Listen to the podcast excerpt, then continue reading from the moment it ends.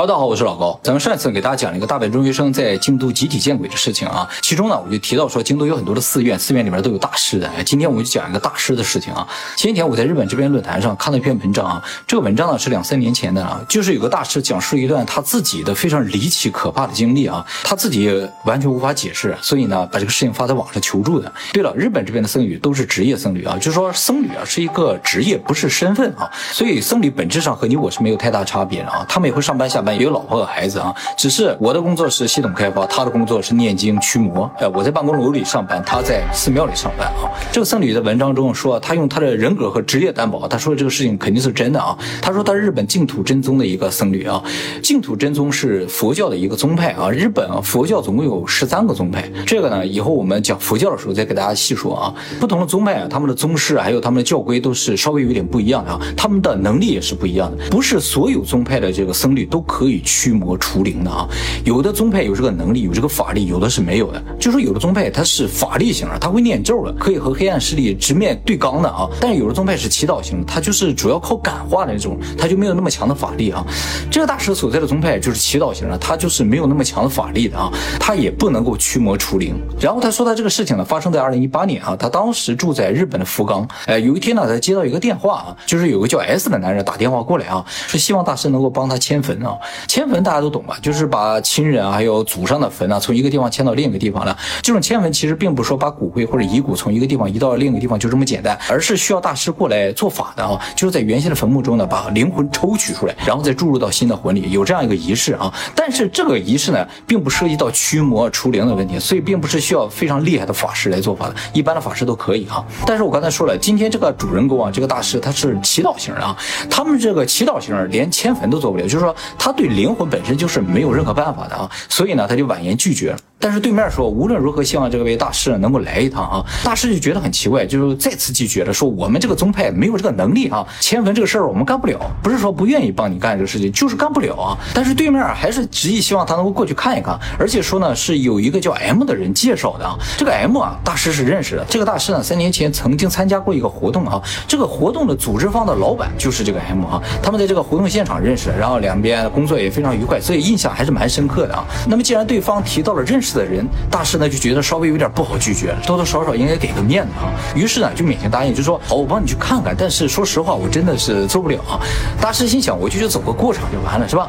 然后呢，就和对方再次确认说，就是迁个坟，是吧？但是对面说了一句话，让大师突然觉得有一点害怕啊，就是对方说，呃，对，是迁坟，算是吧，就是迁一个像坟一样的东西啊。大师这一听就非常的不舒服，什么叫像坟一样的东西？但是对面明显有什么难言之隐啊，说，总之希望您先来一下看一下，就我们也。没有办法给你描述啊，我们也怕打电话的时候被旁边听到，所以总之您先来看一下，我再跟你解释啊。于是大师说：“好吧，那你们家在哪儿？我有时间的话就上门拜访。”这个 S 就说：“啊，这是越快越好，不管您什么时候有时间啊，我可以直接到您府上啊，到您的寺庙里去接你啊。”这个大师一听啊，这还知道我的寺庙在什么地方？那好吧，那看来真是认识的人啊，那你就来吧。于是呢，双方约定第二天早上在寺庙里见面啊。大师就把电话挂了啊。电话挂了之后啊，大师就觉得。哪里有点不对劲儿啊？对方一直在说像坟一样的东西啊。按照他的经历啊，呃，因为他毕竟是做这方面工作的啊，虽然没有迁过坟，但是多多少少对这个事有了解。他怀疑啊，有可能是两样东西啊。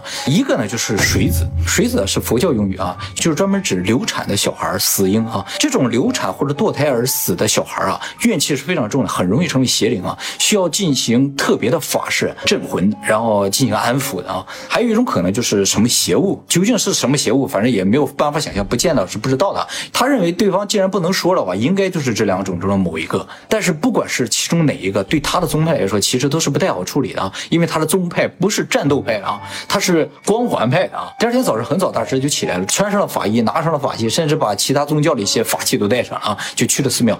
就是佛教这些宗派啊，他们有时候会进行交流学习会的，就会互相赠送法器啊。所以他手里是有些其他宗派的法器。反正他知道的就是战斗派很强的你几个宗派的法器他都带上了。九点不到的时候呢，对方就到了他这个寺庙。哎，总共两个人，一对五六十岁的中老年夫妇啊，开着一辆非常普通的汽车来的。寒暄了几句之后呢，就说我们赶紧赶路吧，我们住的比较远啊，咱们先上车。上车之后我再细细跟你说。上车之后，大师问了第一个问题就是：你们说这个像坟一样的东西究竟是个什么东西？能不能给我描述描述？这个男的就说了，真的不太好说，我们也不知道怎么形容啊，您去看看就知道了。大师说，是不是摞起来的石头或者什么镇魂的那种东西啊？就像我们上一期讲的那种东西。他说不是啊，很难形容，我们都不知道那是个什么东西，只是觉得它有点像个坟。然后大师又问说，你们找其他家的僧侣啊？你们住这么远的话，你们家周围应该有其他的寺院。这个男主人就说，我们怎么没找？我们都找过了吗？周围都找遍了。我跟他们简单描述一下，就没人敢来了。所以大老远把您给请来，这一听大师就有点紧张了。这肯定不是水子了，水子属于相对来说比较标准的东西啊，就是一般的宗派都可以处理，除了他这个宗派之外。如果是邪物的话，他真的处理不了啊，这下就麻烦。然后这个男的就接着说，我们夫妻二人一开始不住在这儿的啊，大概一年多以前吧，因为工作关系来到这个地方，发现这周围环境非常的好，有山有水的啊，而且两个人没有孩子，眼看就要退休了，于是呢就决定在这周围买一个房子，就在这养老了。可是没想到啊，就是买的这个新房。子好像出了什么问题，所以请他来看一下。说着说着，这个车啊就进到山里边啊，左拐右拐就到了一个非常僻静的地方。这个地方周围一眼望过去只有农田啊，就没有几户人家。他就看到远远的这个农田中间啊，有一个两层的小洋楼。这栋房子呢，就是这对夫妻的家。他们到家大概是上午十一点钟左右的时候。这个房子外表看上去，据说是非常漂亮的啊，就是那种新建的，像日本的那种融合了洋式和和式风格的那种呃小房子啊。周围呢也没有人人家嘛，非常的。安静啊！这个男主人还特意解释了一下，说这个我们当初就是看好这个地方的，周围没有邻居，我们就喜欢僻静啊，周围有山有水，特别好，所以就在这住了。大师马上就问说：“这个地方就住你们两个人，夫妻二人？”同时回答说：“是的。”那你们昨天打电话的时候说怕周围有人听见，你也没别人。这个男的犹豫了一下，说：“其实这也是我今天打算跟你商量的一个事情啊。总之，您先进屋啊。一进屋，手边就有个楼梯，就上二楼的啊，就二层小楼嘛。往里走呢，就是厅啊。屋子里面看上去非常正常，采光也很好，也没有什么特别阴暗的感觉啊。大师呢，就坐在了这个厅中间的沙发上啊。女主人呢，就到厨房去给他冲茶去了。坐了也没几分钟，突然之间啊，就听地板下面啊，砰响了一声，就好像有什么东西啊，从地板下面敲了一下。吓了这个大师一跳，这个大师还没回过神儿紧接着大师正对面那个窗就开始吱嘎吱嘎吱嘎的响啊，就好像有什么东西在窗户外面拧这个窗框啊。屋里好多窗户，所以这个采光非常好嘛。就这一个窗户响，哎，明显感觉这个窗户好像还有点动的感觉。大概他觉得可能过了五六秒、七八秒这个样子就不响了。等大师回过神来，就问这个男主人说：“你要问的事情就就是这个事儿吗？”男主人说：“没错啊，这就是其中一个我想问的事情啊。”一个这个男主人马上说：“啊，所以今天一定请你帮帮我，我们这个遇到的事儿挺多的啊。”大师说他当时只有一个想法啊，就是如果有机会啊，他就想溜了啊，就赶紧跑了。男主人说：“这个事情大概要从半年前说起啊，就是说他们半年以前住在这个房子里都没什么问题，但是在半年前啊，他们招了几个亲戚啊，一起在家里聚会啊，聚会的时候烤了很。”多的肉，结果没吃完啊，就想扔了啊。但是呢，他考虑到这就是这么扔了有点浪费，不如扔到家前面那个空地上啊，当肥料了。结果呢，他到屋子前面那个地啊一挖，哎，挖出了一堆骨头啊，就说这一铁锨下去挖起来有土，土里边全是骨头，大大小小的很多。他就觉得挺晦气的嘛，他想这个地方。是怎么回事？为什么会埋这么多骨头呢？莫非这个地方以前是屠宰场或者是什么，所以才会有这些动物的骨头？于是呢，他就跑到当地政府去了，像在日本叫意思了，就说我们家前面这块地啊，挖出好多骨头，也不知道怎么回事。你帮我查查，你这个地方原先是不是屠宰场或者埋过垃圾什么的？怎么会有这么多骨头呢？这个政府工作人员马上就查了一下地质啊，就是像日本啊，每一片土地啊，从他们有记录开始到现在啊，这个地上都住过什么人，经历过什么事情，都是有记载的啊。那一查，结果发现这个地以前啊啊一直就是农田，呃没做过什么其他用处啊。直到他们家搬来，才把这个农田啊改造成住宅地的。他们家就在这上面建了个新房。这个男主人挖到骨头时候，当时还照了照片的啊，他就把这个照片还给政府人员看。政府人员一看到这个照片的时候，高度重视了，马上就派人去了啊。结果奇怪的事情就发生了啊，就是政府人员到了之后，他们到处挖，哎，就什么都挖不到，就很正常的土地，就是他原先挖那个地方也都没有骨头了。政府人员一走，然后他就拿个铁锨去挖，哎，随随便挖都能挖到骨头。按他的说法，就是不像是人骨头了啊，就像鸡骨头啊、鸟骨头啊，特别多啊。然后他挖到骨头就又去找政府人员，政府人员就又来又看啊，就又没有，这样反反复复好几次，政府人员就不来啊。他说，也就是从这个挖到骨头的时候开始啊，他家这个地板和窗啊，就偶尔会发出声响，这个发出声响的频率也越来越高啊。以前啊，可能一个礼拜、两个礼拜都不会响一次啊，现在有可能一两天他就会响一次。不过呢，这种响都是非常突然的啊，好几次他们想录啊，都没来得及录，他这个声音就过去了啊。他说，其实一开始他以为是周围是不是有人，就是他们上这个一所去报告这个事情啊，这个一所有些人可能挺生气的，好像他恶作剧他们了，于是就故意来整他们啊。后来他们断定了啊周围真的是没有人，因为他家离一所也挺远的，周围啊很远的地方也都没有人家，全是农田，周围就真的没有人，而且大白天，就像他们刚才进到屋子就没有多长时间，他就突然想，真的周围是没没有人呢。这个时候大师他就觉得坐在屋子里啊，他就感觉到有点紧张，有点害怕了，他就说：“你能不能带我去你挖的骨头那个地方？我想去看一看。”他想，如果真的是一些动物的骨头，其实按理来说就比较好处理了，就说明有一些动物的灵魂，它可能聚集在周围啊，作怪什么之类的。动物也是有恶灵的，所以呢，把这些灵魂安抚了，这个问题也就解决了。他们这个宗派啊，它是净土真宗啊，它是净土宗的一个分支啊，叫净土真宗。他们这个宗派呢，就是能够通过祈祷，让一些灵魂呢能够落叶归根，或者是归于净土的那种感觉啊。所以他觉得，哎，这个问题他似乎能处理，所以特别想去看一看。于是夫妻二人就带着大师去了啊。这一铁锹下去，还真的就挖着骨头了。大师也是亲眼所见，然后还用自己的手机拍了张照。而就在大师拍照的时候，还在那分析说这是什么骨头的时候，这个女主人尖叫了一声，指着自己的房子，因为他们房子前面的地嘛，就是回头指着自己的房说啊，快看！大师就顺着女主人指着方向看过去啊，就见到一个人。穿着灰色工作服的人啊，双手握着他们家那个窗户啊，在那晃。大师说，他第一眼直觉就告诉他，这个人不是这个世界上，应该就是我们通常意义上的灵魂或者是鬼啊。他说，我做僧侣这么多年，第一次见到鬼，而他完全没有想到鬼是如此的清晰，他能够看清楚这个人身上的所有的细节，包括衣服的纹理，但是。就是看不见脸，这个人一开始是背对着他们的啊，他就想看这脸嘛，有一点往侧偏一偏，这个人也稍微好像有点转过来感觉。他说连侧脸都看不清，就这脸这个地方是糊的。大师说，我当时也就是完全算是叫强直静止了吧。定在那就动不了了。而男主人啊，突然说了一句话，说：“大师，就是这个穿 T 恤的人啊，我还跟你想说这个事儿嘞。哎，穿 T 恤的，不是穿了工作服吗？”后来经过双方短暂的交流，他们又发现一个事情，就是虽然他们都看到一个人或者是鬼吧，但是看到这个鬼的样子是不一样的啊。这个男主人看到的是穿着 T 恤的，而大师看到的是穿着灰色工作服的，而女主人。看到了呢，也是 T 恤啊。这时候大师就由于极端的恐惧吧，本能的就拿出手里这个佛珠啊，就开始闭上眼睛念经了啊。闭眼也是本能的，就是说他不想再看下去了，那种感觉是有的。他说我自己都不知道自己在念什么，就是反正平常背着什么东西就在那拼拼命的念，然后脑子里拼命在想他自己那个宗派的本尊的那个佛祖那个样子啊。大概又过了几十秒钟，就听女主人和男主人都说啊消失了。他就睁开眼一看，哎，刚才那个人果然没有了。这时候大师才想起来，忘了拍照了。而且他发现啊，那个人在摇的那个窗户，就是他之前在屋子里客厅正对着那个窗户。也就是说，屋子里听到这个窗户响，是有个人在外面在这摇这个窗，而他在屋子里说，并没有看到外面有人。这个时候，他还马上回头确认一下地上的骨头，骨头还在。他非常担心，他现在看到一切都是幻觉。大师说，我当时又产生另一个想法，就是我真心希望啊，这是一个整人节目，就是突然间有一帮的电视台人跳出来说啊，整到你了之类。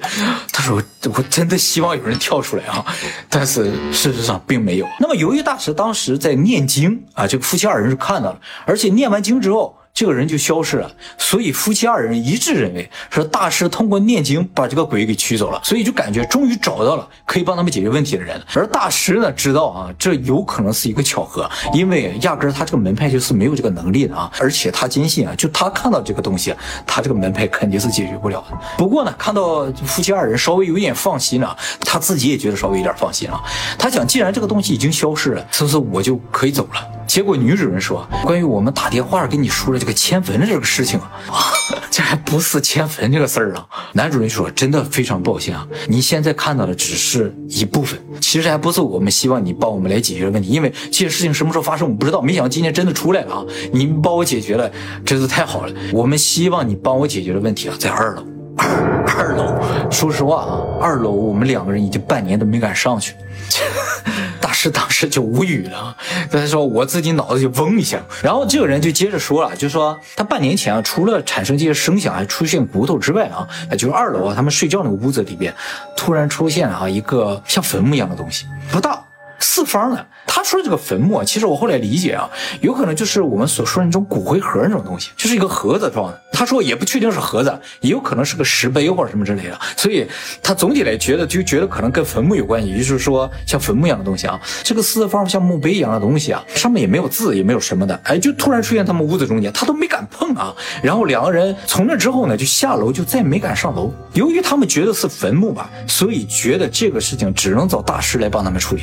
报警估计也没有用啊，因为就像那个一所人来了之后，有些东西就会消失，所以他觉得这个东西必须得找专门人士来处理啊。而专门人士呢，就是寺庙里的人嘛，所以他就把周围的寺庙都走遍啊。所有这些寺庙的大师听完他的描述，都没有人来，都以各种各样理由来拒绝来啊。他也不知道原因。后来就是认识了这个他们共同的一个朋友 M 嘛，然后 M 就说啊，这位大师非常厉害啊，以前有合作过，于是呢就大老远的把他给请来了。大师说，当时可能是出于一种使命感啊，而且呢。基于就是刚才他念完咒之后，那个人就消失了嘛。他就说这样吧啊，你们两个先上楼去看一眼，那个东西还在不在？如果还在的话，我再上去看看；如果不在的话，就问题就解决了嘛，是吧？夫妻二人也觉得有道理，所以他们两个就慢慢从这个楼梯一点点上去。两个人也害怕呀，就就一点点露出个头露缝呀，就往上看一看。一看说，哎呀，哎，稍微有点不一样了。就好像也没有害怕，就还有点兴奋啊。然后这个大师就跟着上去啊，露个头看了一眼，哎，大师看到地中间哈，不是放了一个四方的盒，是一个像茧蛹一样的东西。也是不太大，就是大概二三十厘米长的一个像茧蛹一样的东西啊，在地上。换句话说，你要如果非得往这方面说，就有点像个棺材一样的东西啊。这对夫妻就一定说这是四四方方的，看不太清，就是说好像有点朦胧的那种感觉。然后呢，这个男主人就说，这个东西刚一出来的时候更不清楚，就是隐隐约约能看到地中间有这么个东西，都是不是实体的都不知道。而今天看到，哎，就特别清晰。这大师这次就没忘啊，拿起手机就要拍照，一拍咔哧响了一声。这个大家可能不知道啊，日本的手机，包括 iPhone，包括什么手机啊，照相这个声音是去不掉的啊。哎，我在新加坡买的手机的话，哎，这个照相是可以没有声音。日本所有的手机照相都一定会发出声音的，关不掉的啊。他这一照，咔哧一响，大师看到了这个蛹动了一下。给大师吓一跳，大师马上就开始念经了，就闭上眼睛，跟刚才一个做法啊。几秒钟之后啊，他闻到了一股奇怪的臭味儿啊，三个人都闻到，说：“哎，这什么味儿？”大概过了一两分钟啊，这夫妻二人说：“啊，消失了。”大师睁开眼，发现这个像蛹一样的东西不见了，味道也消失了，而且出现了一种香味儿啊，就是寺庙里烧香经常会有那种香味儿。看到这个东西消失，这夫妻二人无比的开心啊，不停的在感谢大师。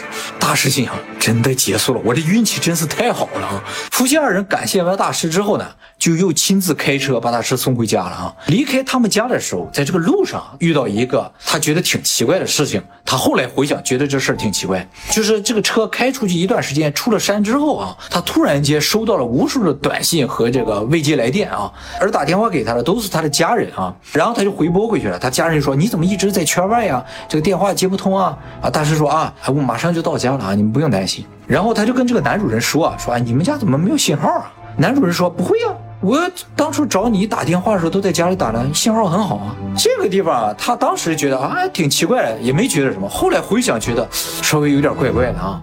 回到家之后，大师就虽然心里有些疑惑，就说他也不知道怎么把这个灵魂或者这些奇怪的东西去掉了。但是呢，他觉得这个事情如果讲给他家人听了，话家人肯定会很害怕，所以呢就没有说这个事情啊，就一直把这个事情留在心底，想等这个佛教交流会的时候啊，再讲给其他宗教的人听一听，看看有没有人知道这怎么回事当天晚上吧，打开手机想看看照片啊，今天不拍到了骨头，还想看看拍没拍到那个蛹，结果发现，在屋子里拍的照片啊，全都是黑的。他一开始以为就是因为光。光线暗或者什么原因造成的，就把这个照片导到电脑上，还用 Photoshop 给它亮度提高了一下。大师还会软件的啊，结果发现亮度提高是没有用的，它就是黑的，就是什么东西没有拍到。那么后来过了一段时间，大师确实遇到了其他的这个教友，就问有没有人经历过这种事情，就是说在你们这个宗派里没有提到像蛹一样，或者是看到的这个灵就会是什么样的，就有问啊，但是都没有提到说有这种的，就是像一个人一样就扒窗户啦，或者是有一个蛹，或者像一个棺材，或者像一个坟在家里出现，都没听说。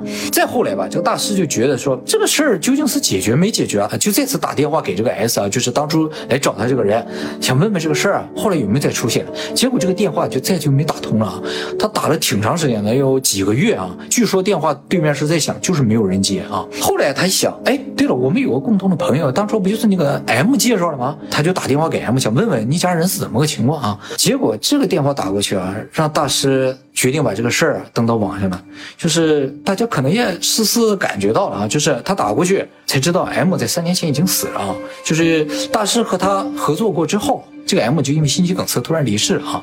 按照大师的理解的话，这对找他的夫妻呢是应该不可能通过 M 认识他的，而且后来这个电话就一直打不通嘛，他就心里一直有这个结，最后把这个文章发到网上去了，想利用网络力量看能不能帮他解决这个问题啊。但是我后来也没有追踪这个事情了，因为我当时看到了之后，我觉得非常害怕啊。等我再找找，看看这个事情有没有后续的说法，如果有的话再分享给大家啊。呃，我个人觉得啊，这个事情这个后来这个反转确实是有一点和他前面。手机没有信号，可能有一点关系，是吧？就是这家人啊，可能本身也有一点奇怪啊。就说，如果这家人是魂的话，那么他们要签的东西是什么呢？是吧？是不是镇魂石或者什么之类的？这就不好说了啊。这个事情要细想的话，就相当恐怖了啊。好，这就是我看到网上一个还比较有意思的大事的经历啊。在日本这边啊，宗教和正常的科学和文化都是并存的啊，并不存在说宗教就一定是迷信或者是一定不好的东西，都是相互尊重的。在社会上，他们都是有各自的作用的哈。像我和小莫每年新年的时候也都会去寺院的啊，大家手里应该都有我们的玉手是吧？所以不用担心啊，遇到这种问题亮给他看一看啊，问题就差不多解决了。好，那么今天就先到这里，我们下次再见，拜拜。